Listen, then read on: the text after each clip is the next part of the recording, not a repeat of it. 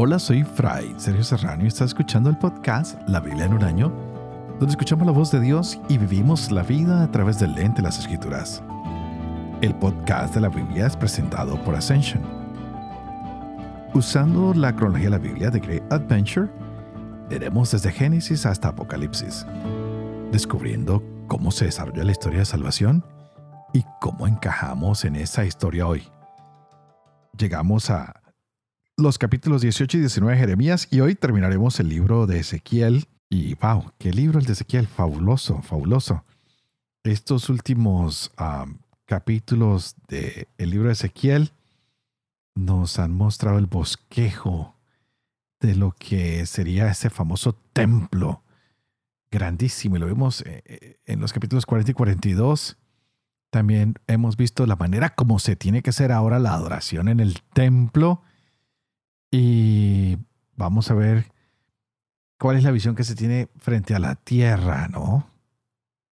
Vamos a ver que este templo servirá para el progreso, va a servir para el desarrollo, porque viene la destrucción del enemigo.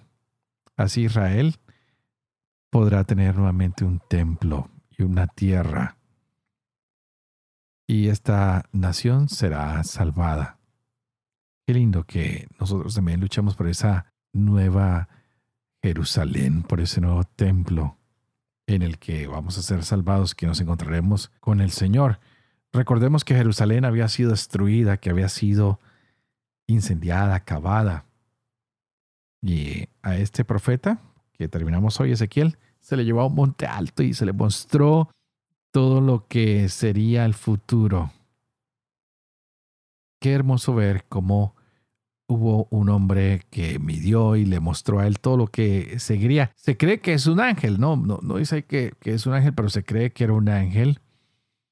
Y muestran cómo aquí en la tierra el Señor vuelve a recrearlo todo, a hacerlo nuevo, a traer la salvación, a restaurar, a reincorporarnos, volvió a traer a los levitas, volvieron las ofrendas, se puede volver a ofrecer algo para la remisión del pecado, para borrar las culpas. Estos sacrificios ayudan a la purificación del pueblo y de aquí en adelante esta nueva propiedad que el Señor ha dado es el lugar donde hay encuentro con Dios, donde hay liberación, donde hay purificación y donde se le puede entregar al Señor el corazón de una manera real y verdadera. Abramos así el corazón hoy para continuar con nuestra lectura y decirle, Señor, que tu gloria llene nuestro corazón, así como llenó este templo. Que el regreso de tu Hijo al mundo nos llene de alegría y no de miedo que podamos sentirnos gozosos de que tú estás con nosotros y que te podemos adorar. Por eso leamos hoy Jeremías capítulos 18 y 19, Ezequiel últimos capítulos 47 y 48 y tendremos Proverbios capítulo 15 versos 21 al 24. Este es el día 237. Empecemos.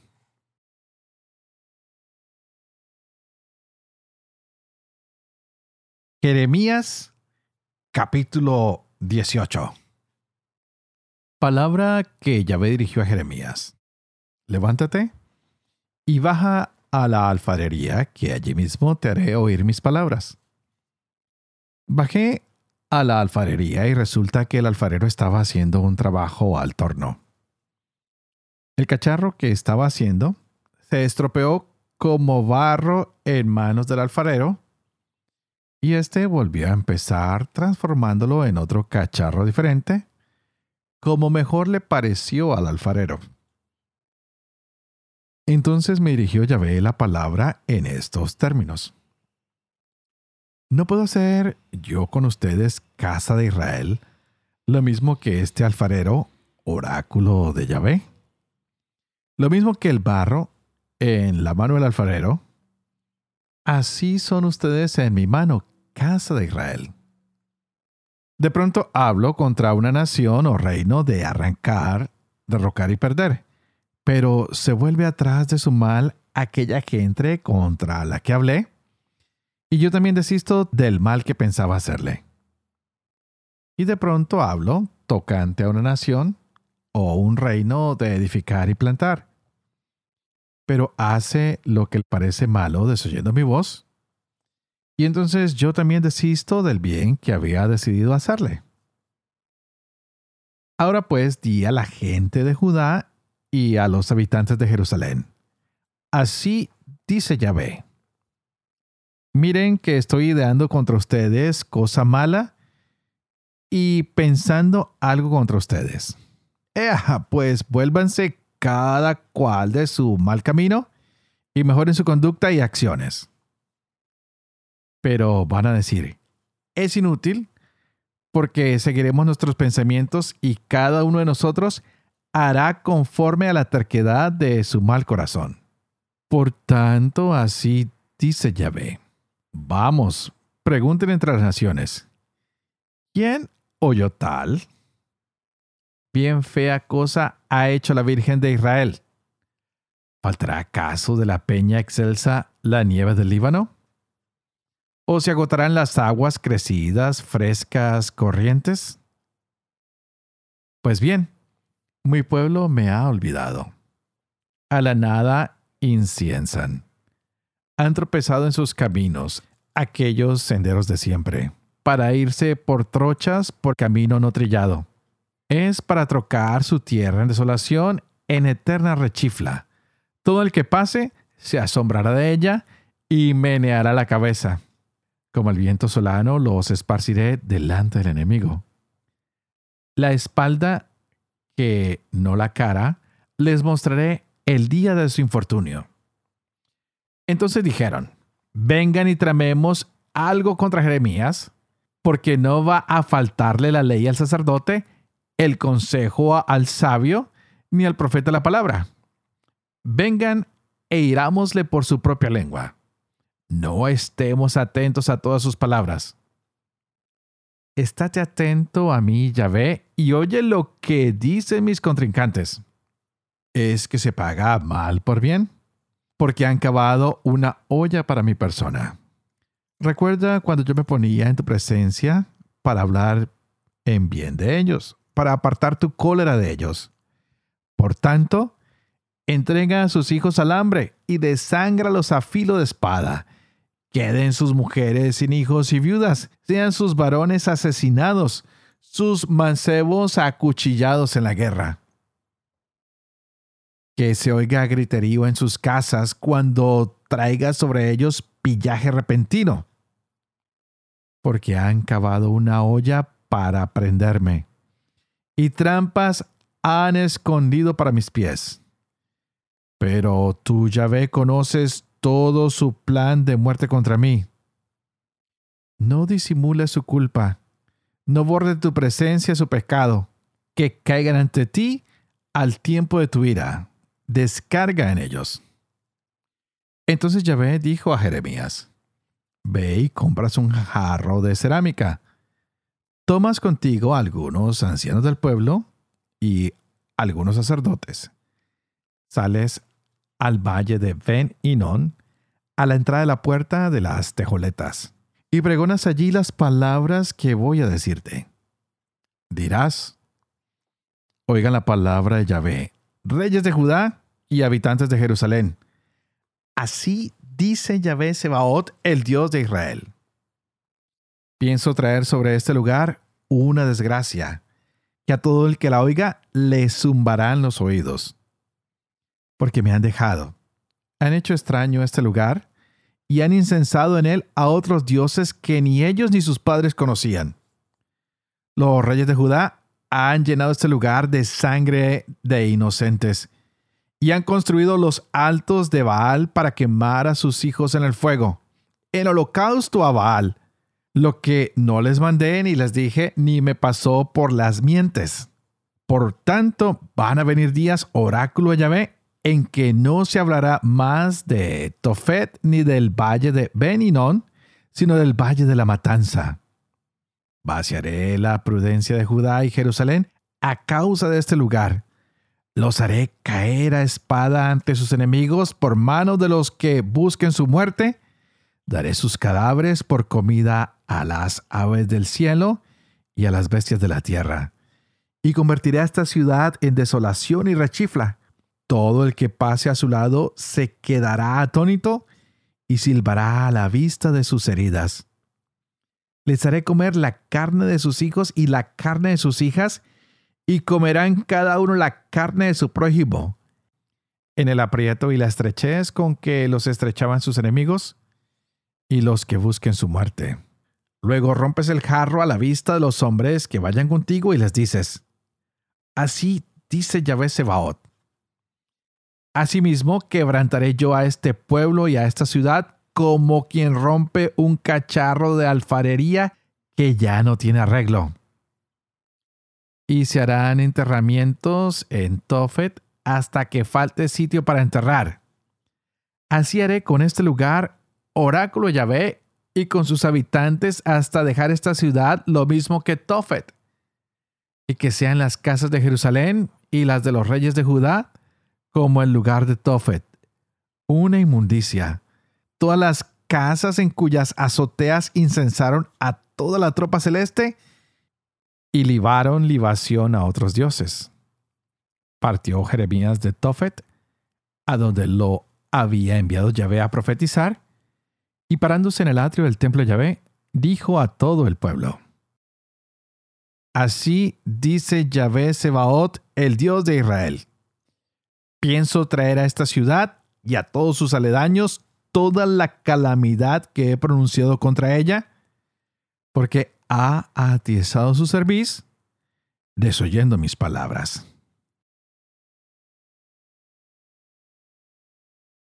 Ezequiel capítulo 47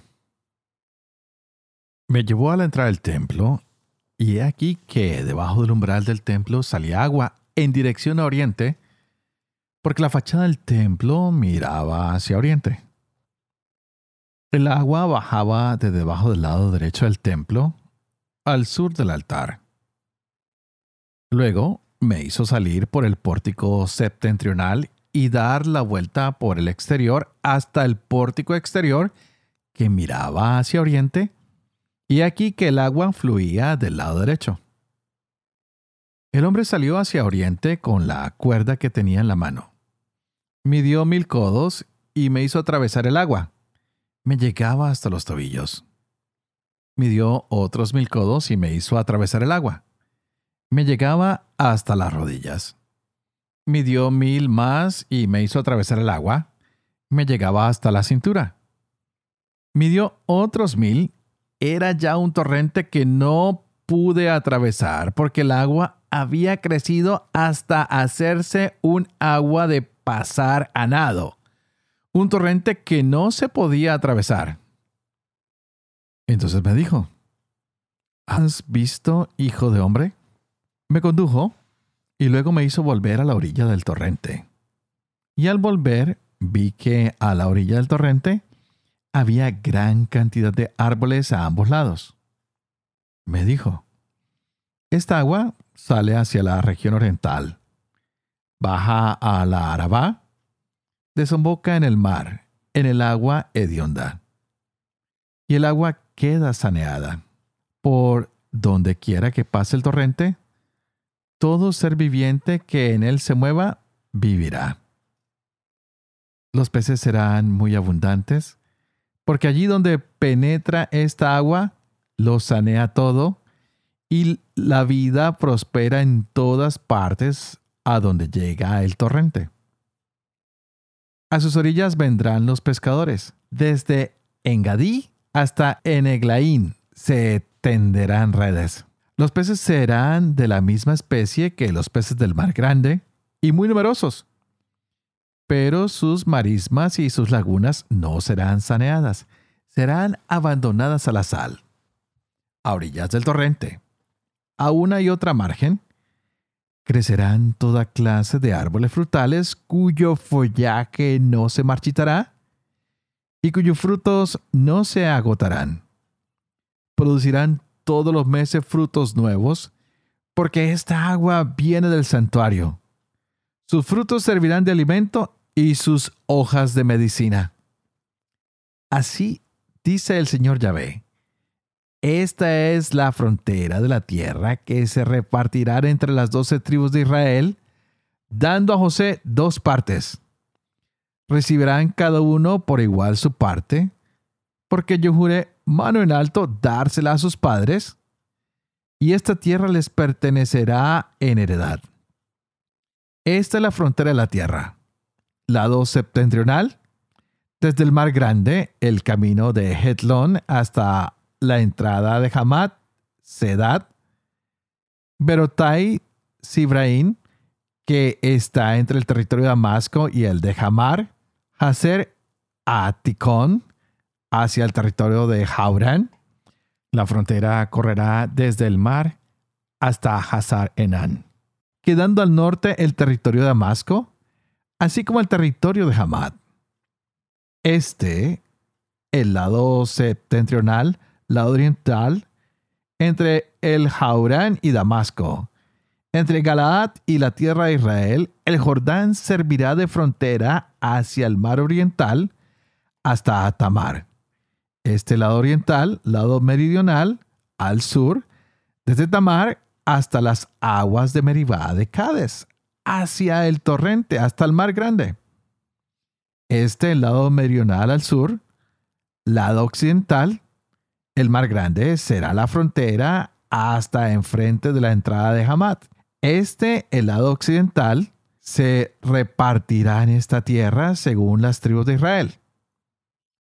Se la repartirán como heredad para ustedes y para los forasteros que residan con ustedes y que hayan engendrado hijos entre ustedes, porque los considerarán como al israelita nativo. Con ustedes participarán en la suerte de la heredad en medio de las tribus de Israel. En la tribu donde resida el forastero, allí le darán su heredad, oráculo del Señor Yahvé. Y estos son los nombres de las tribus. Desde el extremo norte a lo largo del camino Hetlón, hacia la entrada de Hamad, Hazarenán, quedando al norte del territorio de Damasco a lo largo de Hamad será para él desde el lado oriental hasta el lado occidental. Dan, una parte. Limitando con Dan, desde el lado oriental hasta el lado occidental, hacer, una parte. Limitando con hacer, desde el lado oriental hasta el lado occidental, Neftalí, una parte. Limitando con Neftalí, desde el lado oriental hasta el lado occidental, Manasés, una parte. Limitando con Manasés desde el lado oriental hasta el lado occidental, Efraín una parte. Limitando con Efraín desde el lado oriental hasta el lado occidental, Rubén una parte. Limitando con Rubén desde el lado oriental hasta el lado occidental, Judá una parte limitando con Judá desde el lado oriental hasta el lado occidental, estará la ofrenda sagrada que reservarán. De 25 mil codos de ancha y de larga como cada una de las otras partes desde el lado oriental hasta el lado occidental. Y en medio estará el santuario. La ofrenda sagrada que reservarán para Yahvé tendrá 25 mil codos de longitud y diez mil de anchura. A ellos, a los sacerdotes, pertenecerá la ofrenda santa reservada. Veinticinco mil codos al norte, diez mil codos de anchura al oeste, diez mil codos de anchura al este y veinticinco mil codos de longitud al sur. Y el santuario de Yahvé estará en el medio. A los sacerdotes consagrados, aquellos de entre los hijos de Sadoc, que cumplieron mi ministerio y que no se descarriaron al descarriarse los israelitas, como se descarriaron los levitas, a ellos les corresponderá una parte de la tierra reservada como ofrenda sacratísima junto al territorio de los levitas. Los levitas, a semejanza del territorio de los sacerdotes, tendrán un territorio de 25 mil codos de largo y 10.000 de ancho, longitud total 25.000 y anchura 10.000. No podrán vender ni cambiar ni ceder nada de esta parte de la tierra porque está consagrada a Yahvé. Los 5.000 codos de anchura que quedan a lo largo de los 25.000 serán un terreno profano para la ciudad, para viviendas y pastizales. La ciudad quedará en medio. Y estas serán sus dimensiones. Por el lado norte, 4.500 codos. Por el lado sur, 4.500 codos. Por el lado este, 4.500 codos. Por el lado oeste, 4.500 codos. Y los pastizales de la ciudad se extenderán hacia el norte, 250 codos. Hacia el sur, 250. Hacia el este, 250. Y hacia el oeste, 250. Quedará una extensión a lo largo de la ofrenda santa reservada de 10.000 codos hacia oriente y 10.000 hacia occidente a lo largo de la ofrenda santa reservada. Sus productos servirán para la alimentación de los trabajadores de la ciudad. Los trabajadores que trabajen en la ciudad serán tomados de todas las tribus de Israel. El total de la ofrenda reservada será de 25 mil codos por 25 mil. Reservarán un cuarto de la ofrenda santa reservada para la propiedad de la ciudad. Lo que quede será para el príncipe. A uno y otro lado de la ofrenda santa reservada y de la propiedad de la ciudad, a lo largo de los 25 mil codos al este hasta la frontera oriental, y al oeste a lo largo de los 25.000 codos hasta la frontera occidental para el príncipe en correspondencia a las demás partes, y en el medio estará la ofrenda santa reservada y el santuario del templo. Así, desde la propiedad de los levitas y la propiedad de la ciudad que están en medio de la parte del príncipe, entre la frontera de Judá y la de Benjamín, pertenecerá al príncipe. Y las demás tribus. Desde el lado oriental hasta el lado occidental, Benjamín una parte. Limitando con Benjamín desde el lado oriental hasta el lado occidental, Simeón una parte.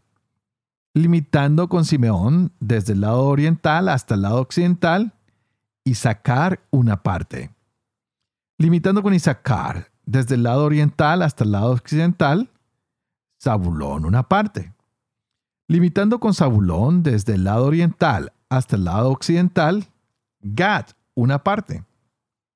Y limitando con Gad por el lado meridional, al sur la frontera correrá desde Tamar hacia las aguas de Meribá de Cades, el torrente hasta el mar grande. Tal es la tierra que repartirán en heredad entre las tribus de Israel, y tales serán sus partes, oráculo del Señor Yahvé. Y estas son las salidas de la ciudad. Por el lado norte se medirán 4.500 codos. Las puertas de la ciudad llevarán los nombres de las tribus de Israel. Al norte, tres puertas. La puerta de Rubén, la puerta de Judá y la puerta de Leví.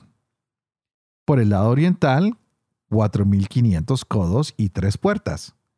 La puerta de José, la puerta de Benjamín y la puerta de Dan. Por el lado meridional, 4.500 codos y tres puertas. La puerta de Simeón, la puerta de Isaacar y la puerta de Zabulón. Por el lado occidental, 4.500 codos y tres puertas. La puerta de Gad, la puerta de Aser y la puerta de Neftalí. El perímetro total será de 18.000 codos. Y en adelante, el nombre de la ciudad será Yahvé está allí. Proverbios capítulo 15, versos 21 al 24. La necedad divierte al insensato el hombre prudente camina recto. Los planes fracasan por falta de acuerdo. Cuando hay consejeros, se cumplen. La respuesta apropiada alegra al hombre. Y qué buena es la palabra oportuna. El sensato asciende por senderos de vida que lo libran de bajar al abismo.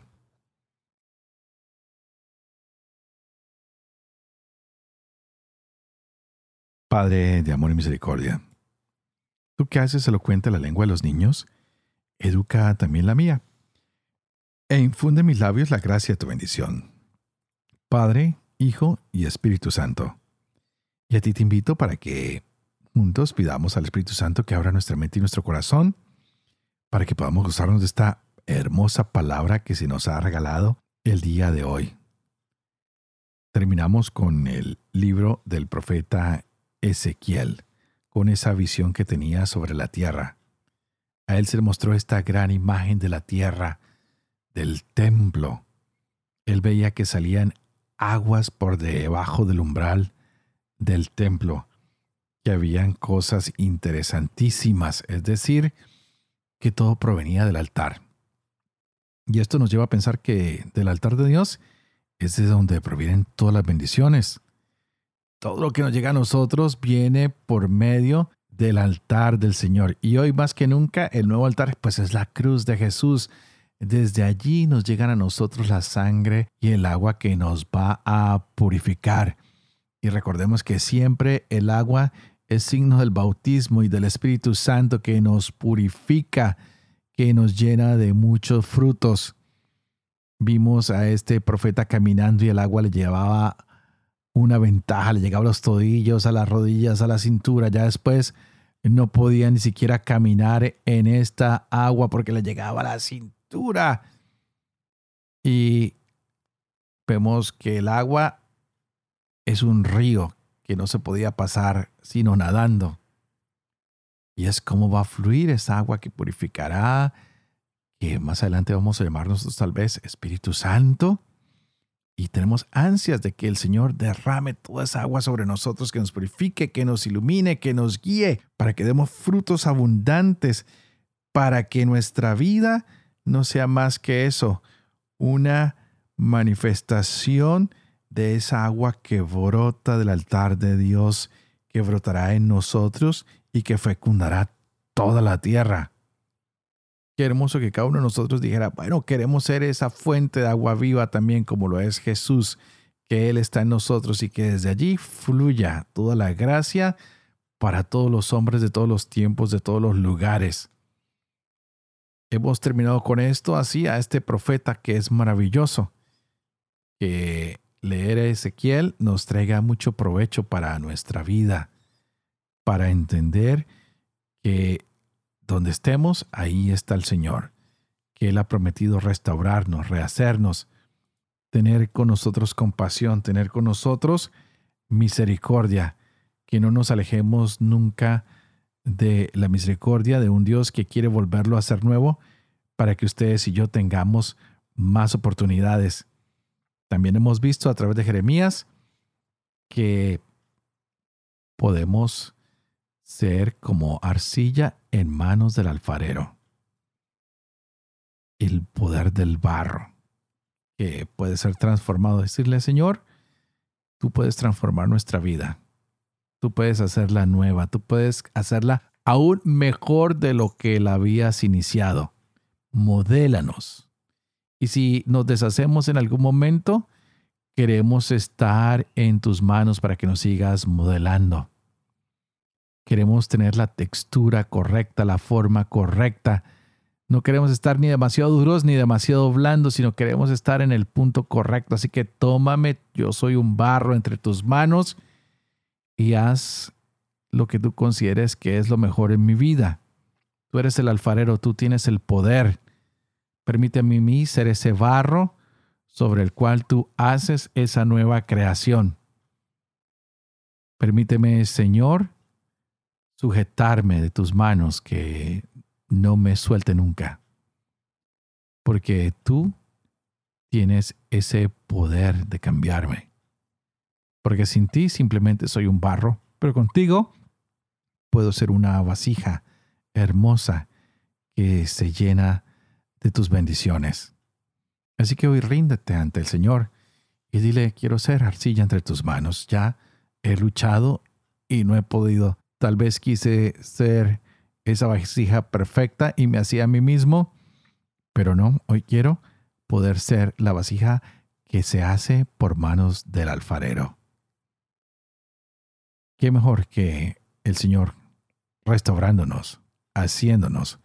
Lo va a hacer con cuidado, lo va a hacer con misericordia, lo va a hacer con delicadeza, lo va a poner toda la atención, va a poner todo su amor, toda su bondad, va a trabajar con ese barro que soy yo, que eres tú, que somos nosotros. Que si hemos partido y nos hemos roto en algún momento, si hemos partido nuestra existencia, si hemos roto nuestra relación con el Señor, a causa de nuestros actos, de nuestras abominaciones, de nuestros pecados, que hoy nuestros corazones se dejen transformar por el Señor.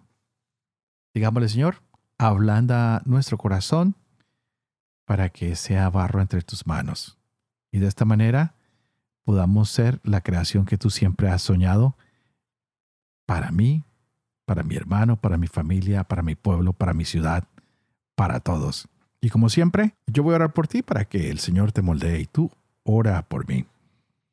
Para que yo pueda seguir llevando adelante este proyecto de la Biblia en un año.